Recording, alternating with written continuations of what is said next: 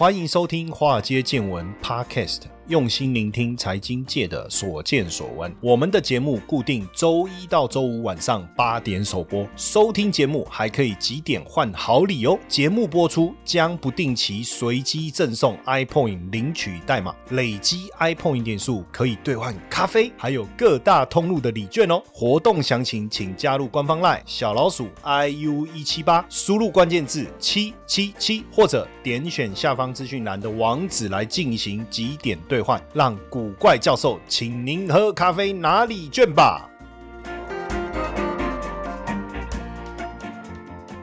好，大家好，大家晚安，我是古怪教授谢承彦。你有想过要创业吗？你有想过要把老板给开除吗？当你迟到，然后上班被老板教；当你业绩做不到，被老板教，我们都有一股冲动，有一种念头：好啊，你你起码赶紧别个势利耶。对不对？不干最大，对不对？哈，老子不干了，哈，我们来创业，对不对？哈，可是创 创业以后，你就发现自己当老板，哦，哇，起的比鸡早，哈，忙的比狗还累，哈。然后吃的比猪还不如啊！哦，这样子到底是有没有贬损到我们的动物呢？我也不确定。可是这样举例子好像也不太好哦。然后又比猫头鹰还晚睡，我靠！所以你会发现，实际上呢，这个自己当老板好像也不是那么轻松。当然也不全然不好哦。但是我要先打击各位的信心嘛，再告诉各位，等你，你知道是这样吗？我要先打击你的信心，有没有？像那个海军陆战队说，你退出好了，你退出好了。然后哎，结果你撑下来以后，那个结业的时候，教官都说是不是？你看。我这样激励你，你是不是没有退出？你才能走那个天堂路啊，不是吗？哈，所以今天呢，我要邀请到在创业这个领域帮助过非常多的人，也看过非常多失败的案例。他今天也会来跟我们讲一些这种，其实呃也算是一种警示嘛，对不对？好，这个叫什么示警啊？哈，就是说提醒大家。但是当然，我觉得说有时候是这样嘛，你你意志不坚定的人被我们吓跑了，那不是刚好而已吗？你就乖乖回去工作嘛，早点起来，不要迟到。老板。叫你做什么就是报告是这样就好了，因为当了老板以后，你要承担的东西太多了，所以我们就请我们的这个好朋友啊，蔡任谦，他也是祥生记账，不是记账啊，祥生记账是事务所的合伙人。来，首先掌声欢迎我们任谦。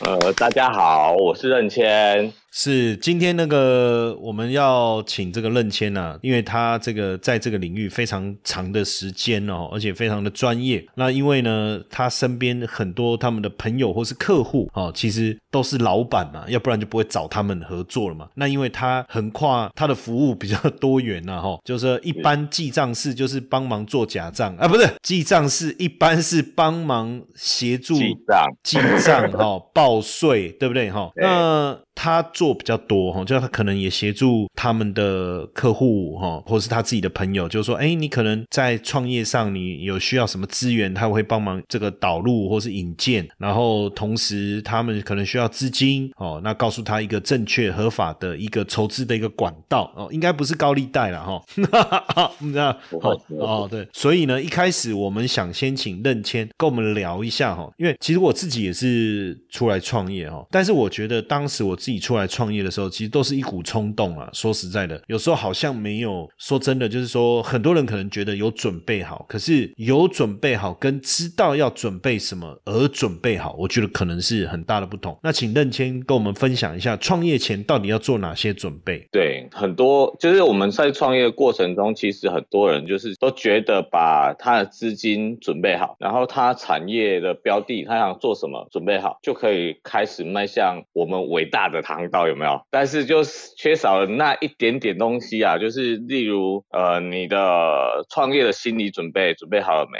这对我们来说其实是非常重要的。我举个例来说，因为发生在别人身上叫故事嘛，那发生在自己身上叫事故啊，所以我们不希望发生事故嘛。我这个例子很特别，它就是呃，我服务的客户中，其中在。创业前，对，他是他这个产业的高管，就是业务主管，做的非常好，风评非常棒。可是他主要的呃模式啊，主要是 B to B，那专业度极高，所以做的还不错嘛，就想要说，嗯，自己把自己的时间买回来，要自己创业，应该很多人都是这么觉得的。所以他开始做 B to C 的市场，B to B 跟 B to C 大家知道吧？B to B 很简单嘛，就是公司对公司嘛，那 B to C 就是他直接去跳去跟消费者对接嘛？对对。所以他就觉得，哎，直接面对消费者，这个市场应该会比较利润比较高，所以他出来创业。那他也非常用心，嗯，非常用心的经营他的公司的服务品质，也非常注重他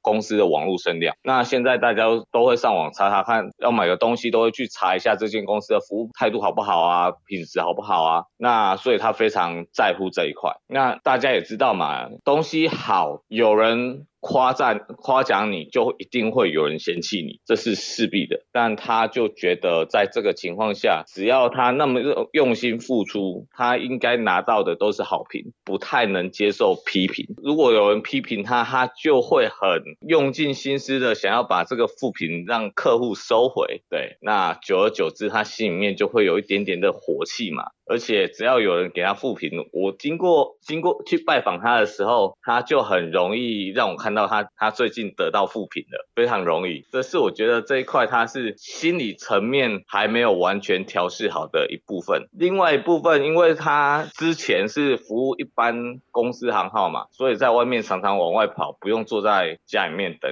客户上门啊。可是变成如果你在服务一般消费者，你就只能开店等顾客上门。特别的是，这位老板非常喜欢跑马拉松啊，也非常喜欢去爬山，所以他一直都没办法，在这个情况下，他就是一直没办法去适应，说为什么我一定要被绑在这里，绑死在这里等客户？对，后来他停业了，可是停业的状况不是他没赚到钱哦，重点是他每个月的月营业额都达到二三十万，可是他就是耐不住寂寞，又回去当高管。嗯。所以，我我我觉得这个例子应该是说，大部分人可能认为说啊，那我就算一下嘛，要准备多少钱哦，然后我要做什么事情。他觉得，哎，我在这个领域很熟悉，而且我你看，像你刚才讲这个例子，我做 B to B，那我的客户再去对消费者，哎，可是，哎，我也不比他差，那他对消费者利润都他拿走了，哎，那干脆我有 B to B 这个资源，那我自己来对消费者不是更好吗？哦，但实际上他忽略了一件事情，就是这个对消费者过程中有。有一些小细节，其实我觉得有时候也应该说不一定我们会知先知道啦，但是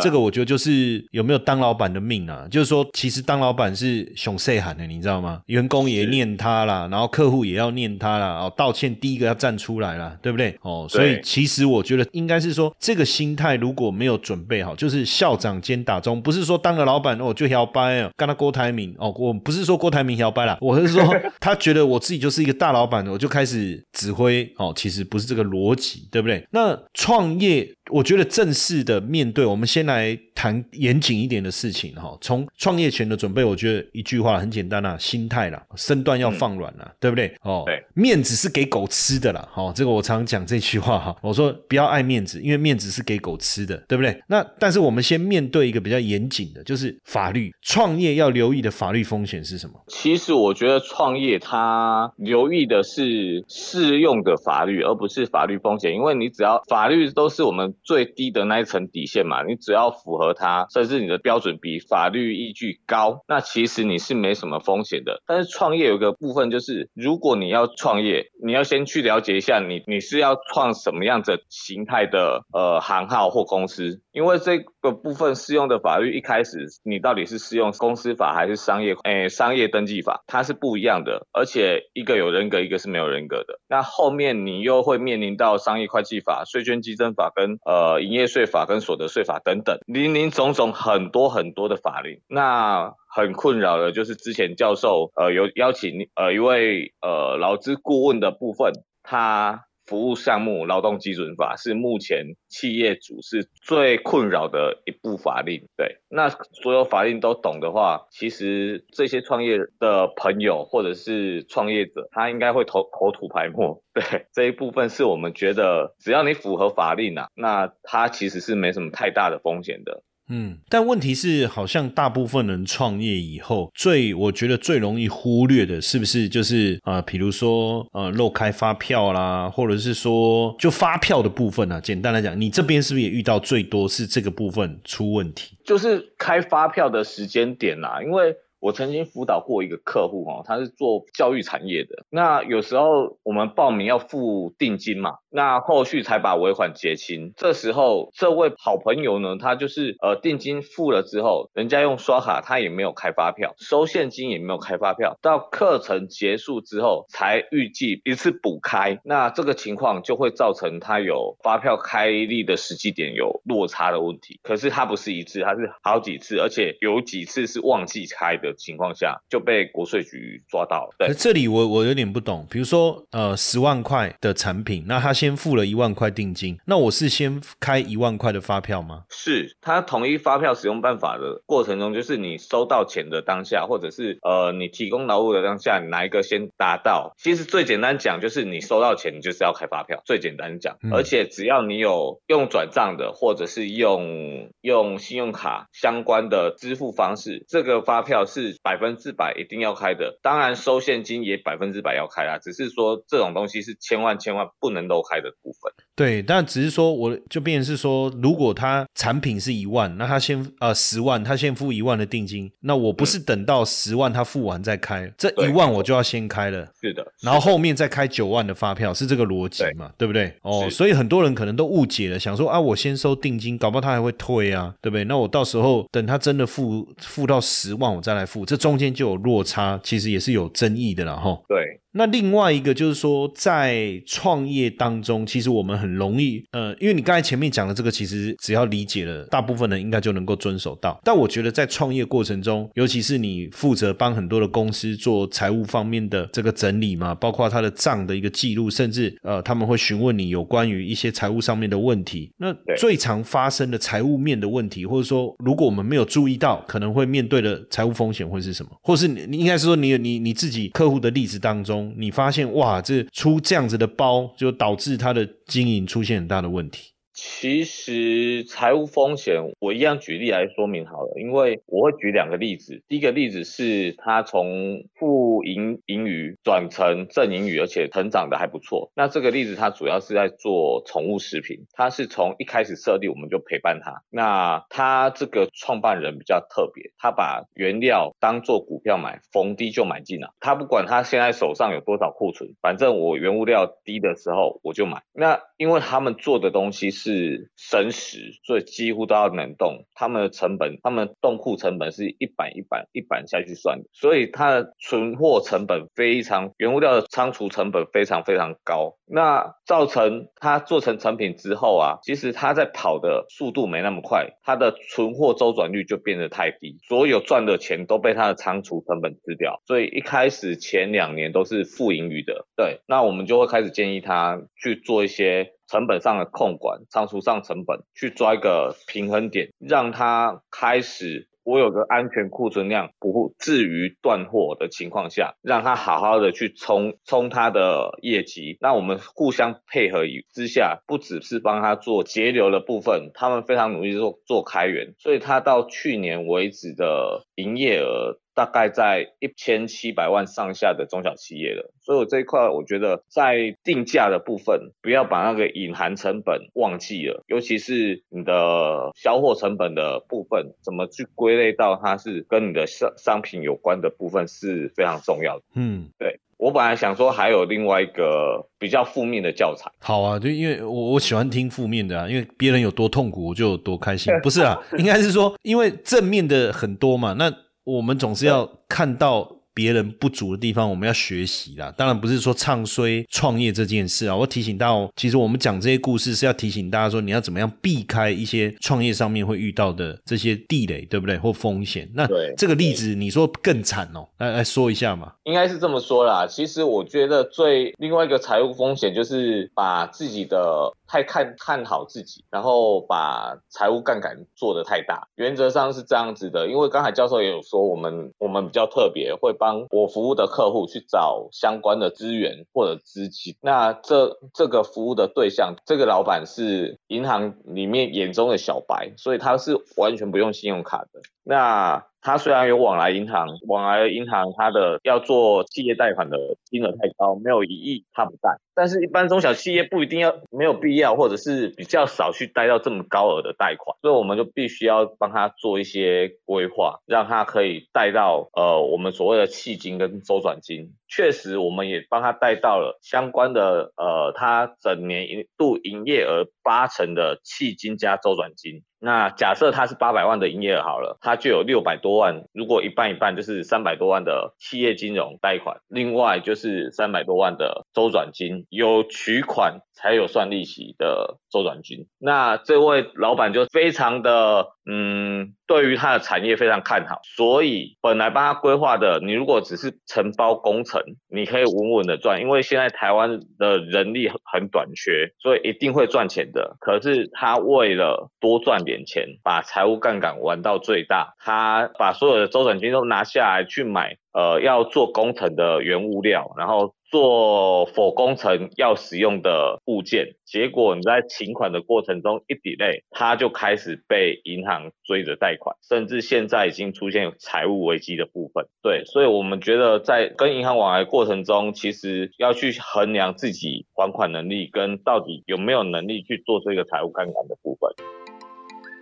你有听过海归交易员吗？台湾的海归百万操盘领航员招募计划启动了。不论你有没有经验，只要对交易有热情，现在就是你迈向百万操盘人的最好机会。这场活动由我谢承彦与大家分享秘密一：百分之九十九散户不知道却能稳定获利的关键；秘密二：一个投资菜鸟如何创造稳定的获利；秘密三：投资真的能够不盯盘吗？秘密四：我们如何躲过二零二零年股市崩盘，而且大捞一笔？秘密五。只要有心，人人都可以成为操盘盘高手。通过专业培训，让交易变得稳定又自在。让谢承彦带大家一起来开创斜杠收入。赶快加入我们的赖好友，好友搜寻小老鼠 i u 一七八，讯息文字输入八八八，报名百万操盘领航员线上说明会。我们线上见。嗯，那在当然，我觉得你刚才讲到这个贷款的问题啊，其实很多刚开始创业的年轻人，其实现在政府也有这种所谓的创业贷款，对不对？那这个部分。能帮我们顺便介绍一下，因为我觉得创业初期啊，如果基本上很多人说啊，要准备充裕的资金嘛，对不对？那能够准备充裕的资金，那叫富二代啊。如果是富二代啊，创业嘛是青菜嘛，对不对，也不一定青菜了，就是说好像就没有没有那么大的资金压力，也也其实也不一定啊。如果他做的规模要再大一点，但大部分我们要出来创业的人，他可能是一个呃上班族啊，转职啊，或是家庭主妇，想要再出来。哦，开个早餐店哦，或者是他有想要再额外帮自己做一份事业，那资金上也许不是那么充裕，是不是有比较好的这个资金的贷款的申请的来源管道呢？其实我们在政府现在对于创业的朋友，其实给了很多的资源跟贷款的种类。那在大家耳熟能能想的就是有青年创业贷款，那也有一种叫做微型凤凰创业贷款。那微型凤凰创业贷款它比较特别，它原则上是否一般的女性朋友。可是当你的岁数达到四十五岁以后，到六十五岁这段时间，你想要创业，男生也是可以申请那个凤凰创业贷款的。对，那另外一个就是，万一你你非常有想法，跟你的呃老板有摩擦，然后后顶撞他被 fire 掉，你是失业者也可以申请微型凤凰创业贷款。那在申请贷款的过程中，微型凤凰创业它是申请的过程中，你去做设立你要投入的产业就可以了。可是青年创业贷款就是你创业后后的五年内你可以申请，在申请的过程中，我都会建议我周遭的朋友要先做一些好的布局，因为这是政府给创业者的优惠。但是核贷的是银行，它不一定会贷给你，所以你的布局非常非常的重要。哎，像你刚才讲的那个微型创业凤凰贷款，你说四十五岁以上的男性也可以贷，是？可是男性四十五岁以上就变凤凰的意思啊？就是说男性的基数变少，是不是？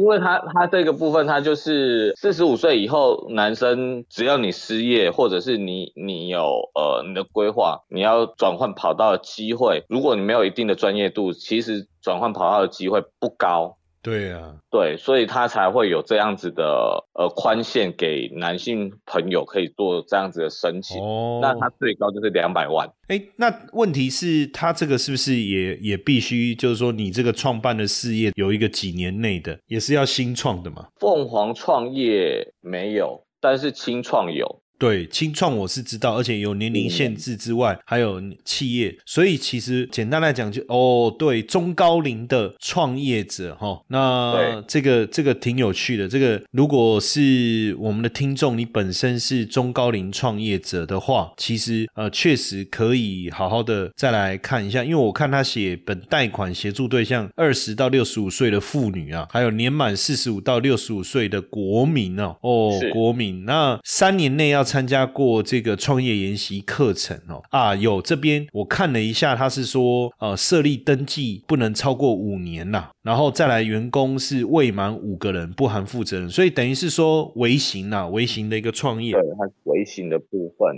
对，然后这个课程比较特别，就是这个课程因为疫情的关系，它现在开放让你线上可以上课。哦，对对对，其实嗯，因为这个任谦也有整理一张资料我这边也帮他念一下。其实退役军人的部分哦，也有所谓的自愿意退出役军人创业贷款的一个利息补贴方案，那是由国军退出役官兵辅导委员会。失业者也有一个就业保险失业者的创业贷款，特殊境遇哦，比如说家暴的被害人呐，或者是特殊境遇家庭，你要创业也有这种贷款的补助。那运动人才也有运。动产业的贷款信用保证就由体育署来提供，农民呢，青年有从农创业贷款，原住民的部分也有原住民综合发展基金贷款。但我呃，我我这边问一个，假设说我今天是原住民，然后我失业了，然后我又是一个运动员，这样子有有可能我可以申请到三种不同单位所提供的贷款吗？这个我不晓得，还是说都可以送送看，但是可能他会衡量你的还款能力什么之类的。其实贷款只只要你的信用分数够。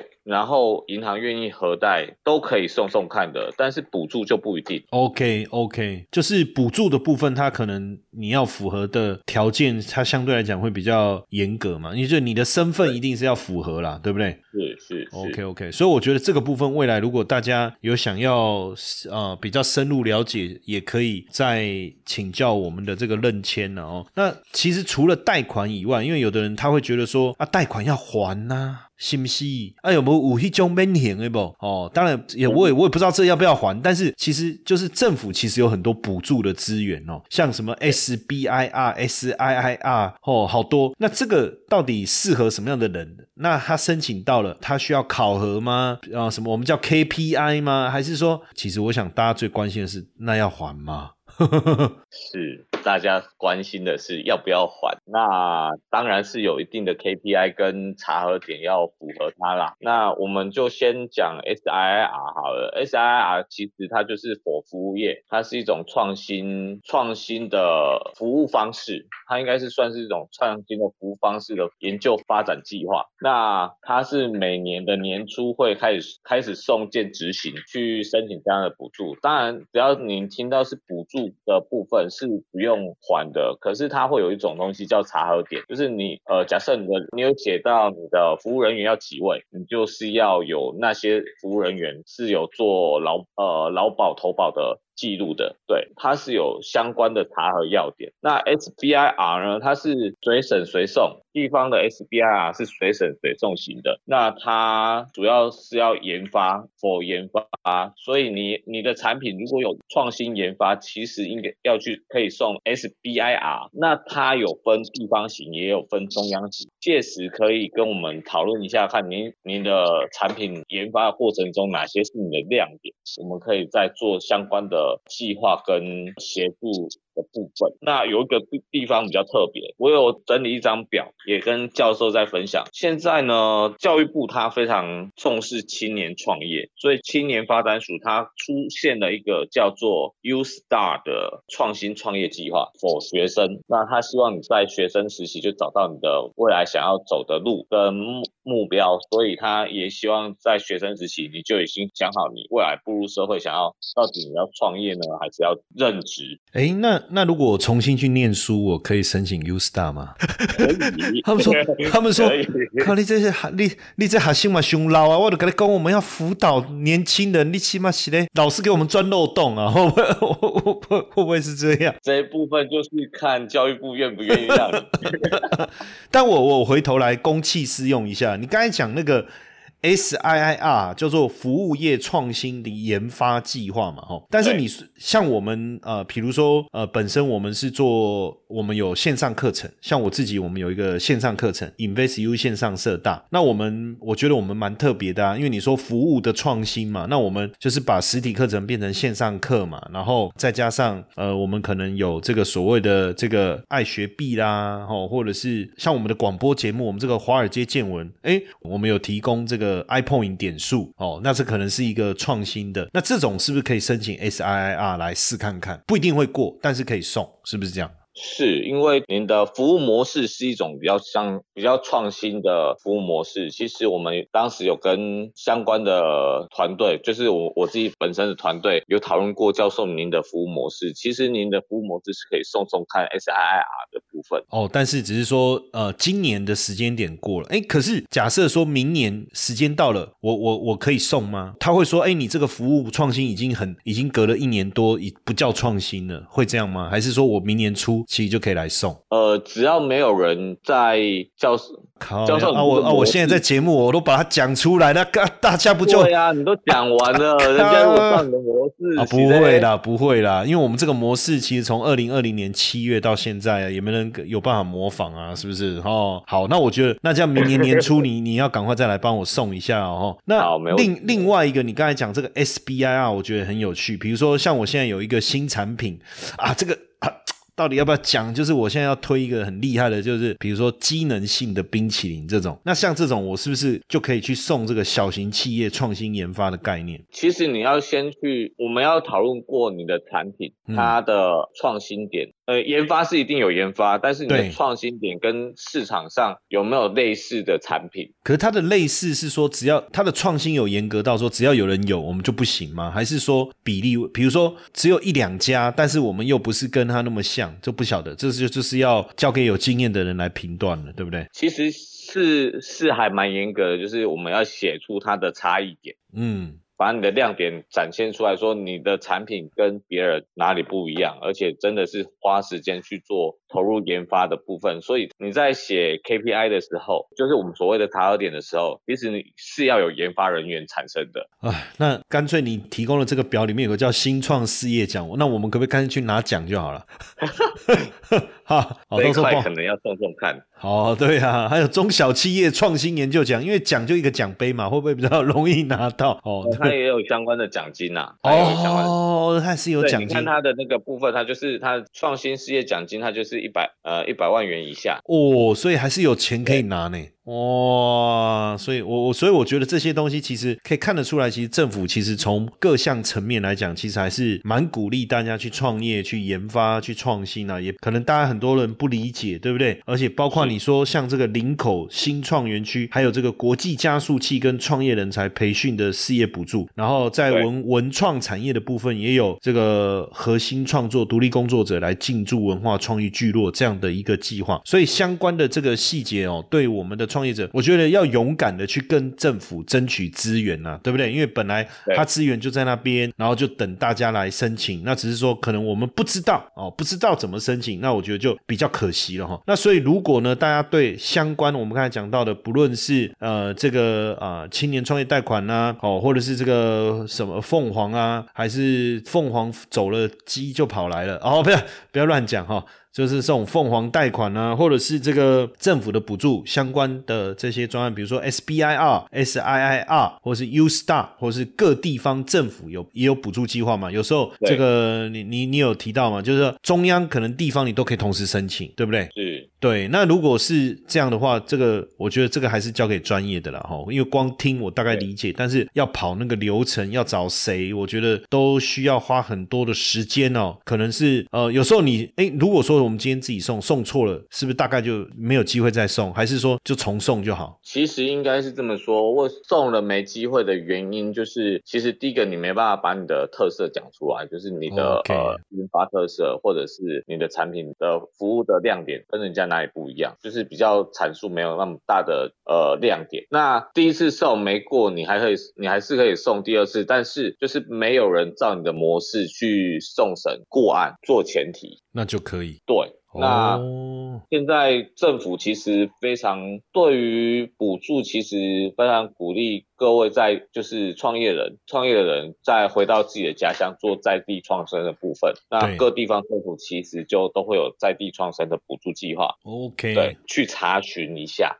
好，我我觉得这个之后，我们可能真的呃，希望能够请这个任谦啊来帮大家哈。那因为他本身在这一块，第一个够专业，第二个够认真哦。那我我觉得至少如果真的能够帮到大家，能够解决很多问题。呃，如果说你有相关的这个议题想要请任谦来帮忙哦，我们提供两个方式了，好不好？一个就是直接在我们的官方 line 小老鼠 iu 一七八官方 line，你直接留言说你是谁，怎么联络你。哦，什么时间联络方便？哦，那你要找任谦老师，想要询问的是什么问题？那我们帮你转达。好，这是一个简单的方法，因为你本来就有加我们的官方赖嘛，小老鼠 iu 一七八，留下你的姓名、联络电话，还有方便联络时间，以及你要询问的事项是什么，我们帮你转达嘛，对不对？那第二个就是直接加入我们这个任谦老师，跟我们这个之前我们另外这个少选，大家不知道还记不记得？就是我们这个劳资顾问专专家了哈，还有我们这个可凡老师，就是我们的。这个敏捷教练嘛，他们有一个 RCBC 的社群共好平台，就是希望能够帮助大家在企业经营上能够多元的帮大家解决各方面的问题。那我会把这个就这个社群平台的连接的短网址哦，会放在我们这一集节目的内文里面。哦，大家再点击，可是因为 Android 版本的 Podcast 网址是没办法点击的 哦，所以如果你是 Apple Podcast 就可以点击。这个目前我们所看到的问题是这样。那所以假设你是 Apple Podcast 哦，你听下面那个网址，你直接点进去，你就可以加入那个社群嘛，哈。那如果你是 Android Podcast，就我目前测试的结果好像是都没有办法点那个那个连接是都没有办法点啊。那你就直接在我们 Light 留言，这样好不好？哦，